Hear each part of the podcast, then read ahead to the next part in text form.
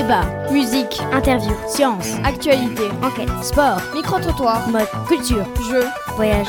Voices of Mermoz, la radio touche à tout. Voices of Mermoz, la radio touche à tout. Voices of Mermoz, la radio touche à tout. Hello, dear Voice of Mermoz listeners, and welcome to the English Voice of Mermoz. You're listening to English Voices of Mermoz. Special Christmas program, and we, the 10th grade C and D, prepared you a great program for today.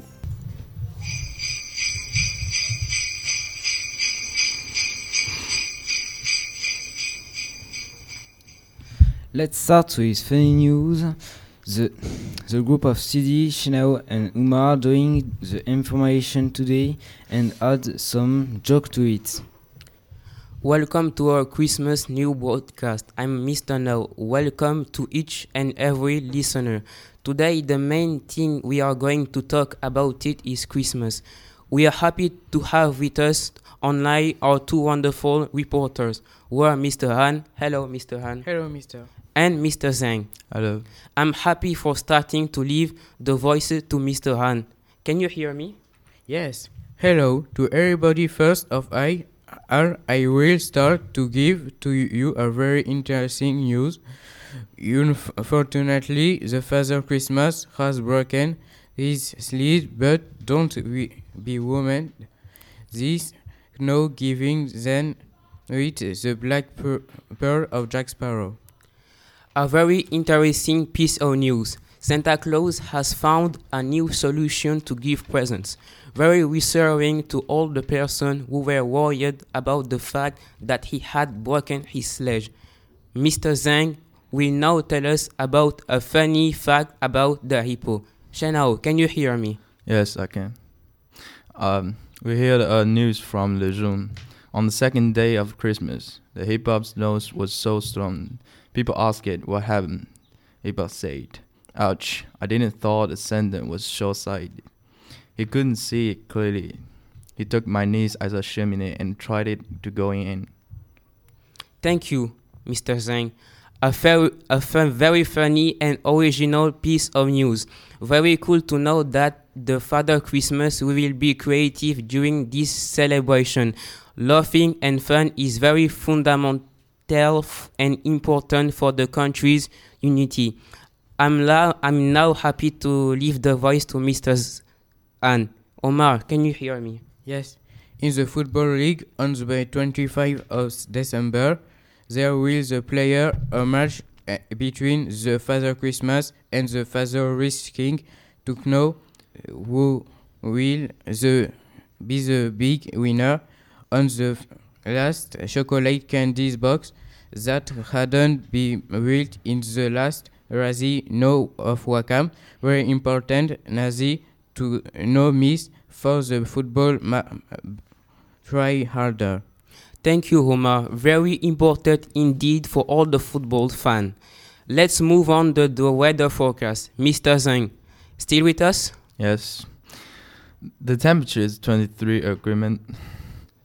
The the weather is cloudy and the government said they will have a candy rain in this afternoon. Remember, bring a bag when you're out of the door and you probably see the sentence. Who would have thought that there will be candies falling from the sky? Super new for all the candies tryharders. Ladies and gentlemen, thank you for your attention and a Merry Christmas and a Happy New Year. Thank you, Mr. Zhang, and thank you, Mr. An. Thank you. You're listening to English Voices of Mermoz. Thank you all. Keep listening. Take a piece of paper and a pencil because Maget, Jainaba, Hadija, Basha, and Maimuna have a quiz. Are you a Christmas pro?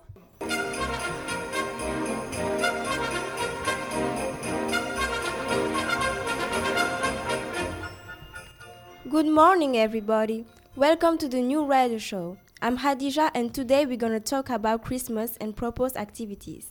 Now, Basha presents us the summary of this program. Thank you, Khadija. Hello. Firstly, we start with our quiz to learn better about Christmas. In the quiz, there are three levels easy, medium, and difficult, and our question bonus. So, Maget, I'll, I let you start the quiz. Thank you, Basha. The first question is Who is Santa Claus?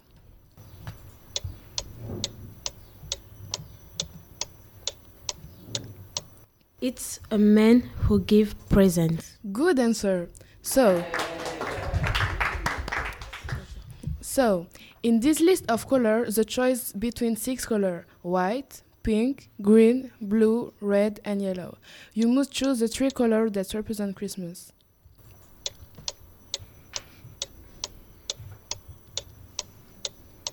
Mm, there are white, red, and green. Well done! The last question of the first level. What is the decoration we put at the top of the Christmas tree?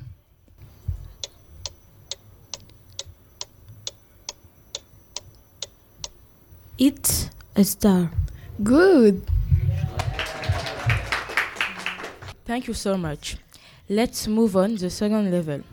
What do you drink when we are cold?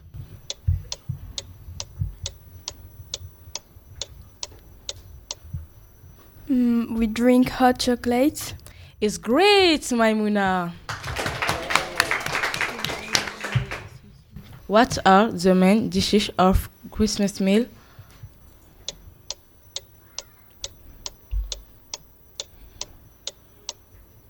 Mm, there are pizza and French fries. Uh, sorry, Maimuna, but is I question. I know, I know. It's a turkey. Well done.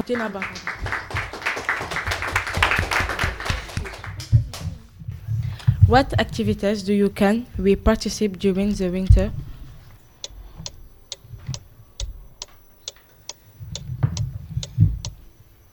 Uh, we can do shopping, decorate the Christmas tree, and even show our generosity towards poor. It's the Christmas spirit. Very good, Maimuna. Next to the third level. Who are the assistants of Santa Claus and what's their job?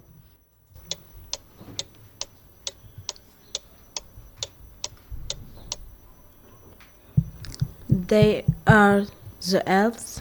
They receive wish list, uh, children wish list and prepare the presents. Good answer. Name the thing char- children do to ask their, pa- their presents to Santa Claus.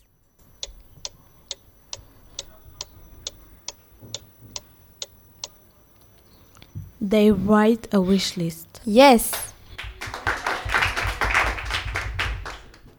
This is the most difficult question. Why is there a star at the top of the tree?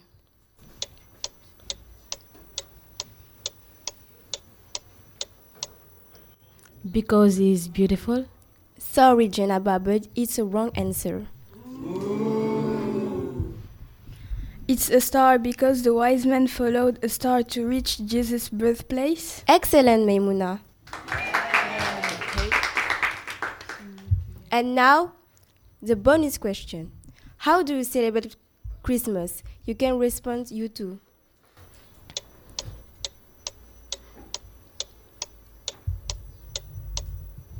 So I can say I celebrate Christmas because we just organize a little dinner with my family and after we watch a movie with my sisters. I don't really celebrate Christmas, me too. Thanks, girls. You both win. You gave good answer. This is Christmas spirit.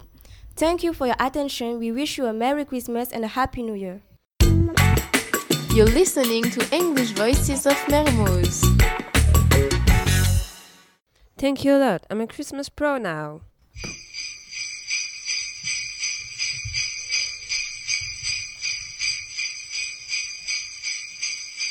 Does that happen to you a lot? You're on Netflix and you keep rolling and rolling for hours but still can't find what you're gonna watch? Well, uh, well, there are some uh, guesses for you. 1. The Christmas Calendar came out the 2nd November of 2018. It's the story of a struggling but talented photographer who inherits an, an antique holiday advent calendar which seemed to predict the future. Will this magical calendar lead her to love this holiday season? 2. The Princess Switch. Alice, a young cooker, come visit the future queen kingdom for a baking contest and realize the princess is an exact replica of herself. What will happen on this kinda magical holiday? We'll know as watching the movie. No, I have one more guess for you, but you're gonna be in college to watch it. The Chilling Adventure of Sabrina, a midwinter tale. You know Sabrina a little witch show of your childhood, and you surely know the 2018 version that blew up in box office. Well, a special holiday ex- episode just came out this 14 December on Netflix, and it's 16 and plus.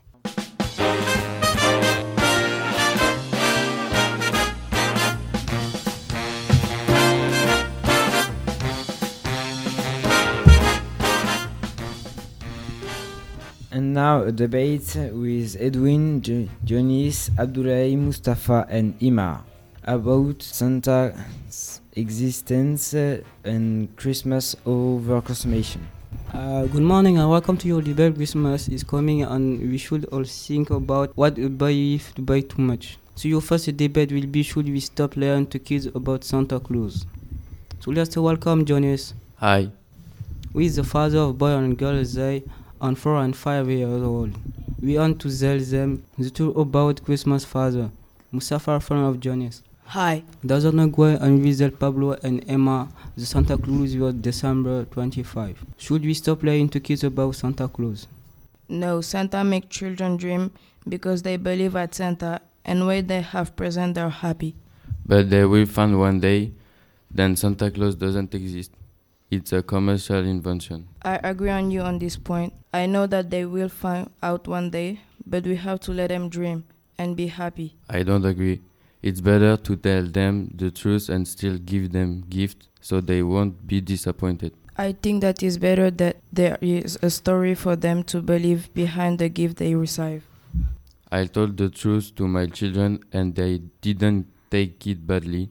I still offer them present and still love them. I think that if I told them the they will be disappointed and angry at me. Just tell them the truth now and they maybe be alright. Yes, you're alright. Okay, see you. See you. You're listening to English Voices of Mermoz. Let's move into the second debate. Imran. Hi. Who is the father of boy on 6 year old who wants $700? The one he doesn't agree buying it. And here is Mr. Edwin. Hello.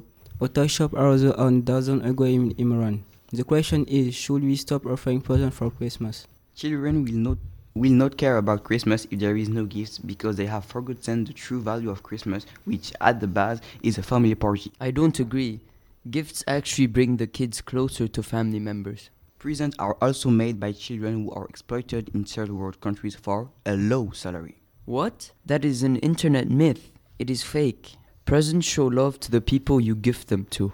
Yes, but delivering them by cargo ships or by plane is a source of pollution in the world because the, the gasoline is bad for the environment. And wrapping presents is a waste of paper and a source of pollution because anyway we throw them after. Everything is a source of pollution these days. Children become embarrassed if they do not have as many gifts as others and they become jealous of others when they have better gifts. I don't agree with you.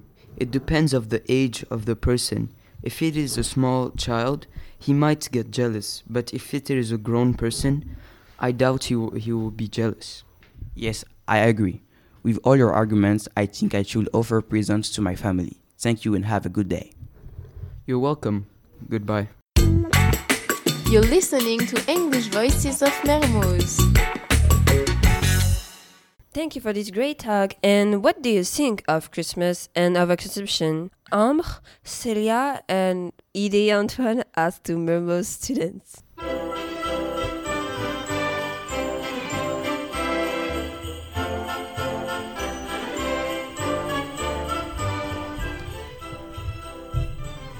Hello, my name is Ambre. I will interview two students today, so please welcome Celeste and Idi.